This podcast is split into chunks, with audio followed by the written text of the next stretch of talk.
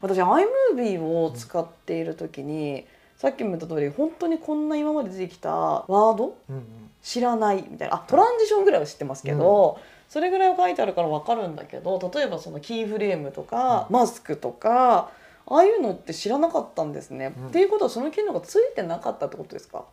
いやついてると思いますあついてるんですねあれマスクとかあったかなただやっぱり Mac なので、はいアップルじゃないですかはい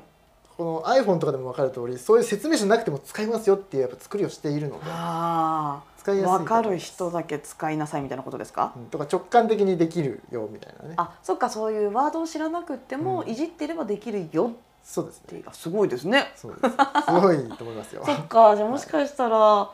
使えるのかな私ももう久しく開いてないですけど。うん開いてみましょうかねそうするとあこれがマスクねとかあるのかもしれないですね。そうですねはまああとはやっぱりこの iMovie だったり先ほどの1万円ぐらいの価格帯のとそのプレミアプロっていうのを比べるとですねテンプレがあったり iMovie の方が多いですねそれの方が簡単なんですよここにこの画像を入れてくださいとか動画をはめ込んだらなんかかっこいいのができますよっていうのがやっぱそういう1万円とかの価格帯の方が充実してるかなっていうのはありますね1万円の方がプレミアよりそうですねおそうなんですね簡単に作れるのが売りだからってことそうでですすかそうですへえじゃあ逆に言うとプレミアはテンプレっていうよりは本当に自分でゼロから動画を作る人には向いてますし向いてる、うんうんまあ、テンプレももちろん売ってますプレはいミアは、なのでそのテンプレだとねすごいめちゃめちゃかっこいいのとかももちろんあるんですけれども、うんそうでもすごいカスタマイズももちろんできるのでやっぱり自分で調整したり本当に微調整だったりこだわって作りたいっていう場合は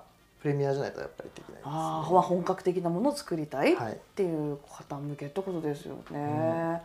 んああなんかいろんな道があるなっていうのをお話ししていて感じるんですけどもちろん本格的にやりたいからいきなりプレミアっていう選択肢もあるし、そうですでねも最初動画編集に触れて楽しむところからっていう意味では無料のものとか、うん安いものでもいいでしょうしそうやって自分に合う道って人それぞれだと思うので。はいそうやって見つけてってほしいですよね。いかに自分が楽しめるかみたいなところ。もっと言えば今はもうスマホのアプリですごいのはいっぱいあるんああ、ですそようみたいですよね。はいうん、うん、だからそれこそそれで入門でね無料でかなり性能が盛りだくさんのうん、アプリもありますので、はいそれ試してみてでもっと本格的にやりたいってなったらパソコンで編集っていうふうにやるそうですですねね。まずはその生み出す嬉しさとか喜うんびとかを肌で感じてもらってみたいなね。そうです ねで私みたいにですね動画を作ったことはあるけど別にねっていう方もいるとそれはね思うんですよ。いると思いますよえ全然やりたくない ですみたいな人もいると思うし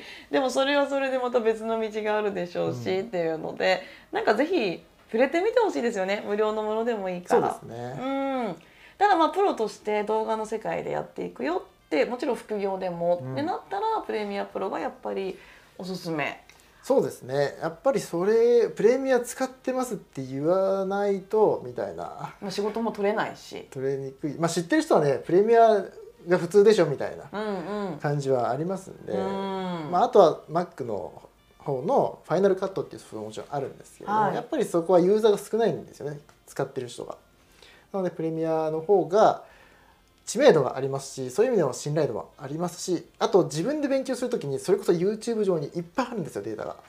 あやりそ方うみたいなハウツー動画みたいなそういうの教えてくれる動画がいっぱいありますんで、はいちょっとしたところとかもそういうので分かんないとか調べられますんでそういう意味でもすごく使いやすいかうなと思いますね。んそうですね、うん特にその一人で始めるっていう方に対してはそうやってねちゃちゃっと調べて解消できるものがあるとねそうですねうん、ありがたいですもんね、はいああなるほどねなんかね今日はそんな鈴木さんの歴史を紐解きながらこの日本の動きみたいなところに もちょっとね触れていきましたけれどもなんかねそういったものも含めて今度はビジネスのことうんうんうん、とかもちょっと聞いていきたいなって思うので、次回は鈴木さんのビジネスの遍歴みたいな、うん、経緯を。を聞きたいと思います。よろしいですかあわかりました。はい、ありがとうございます。では皆さんもぜひ楽しみにしておいてください。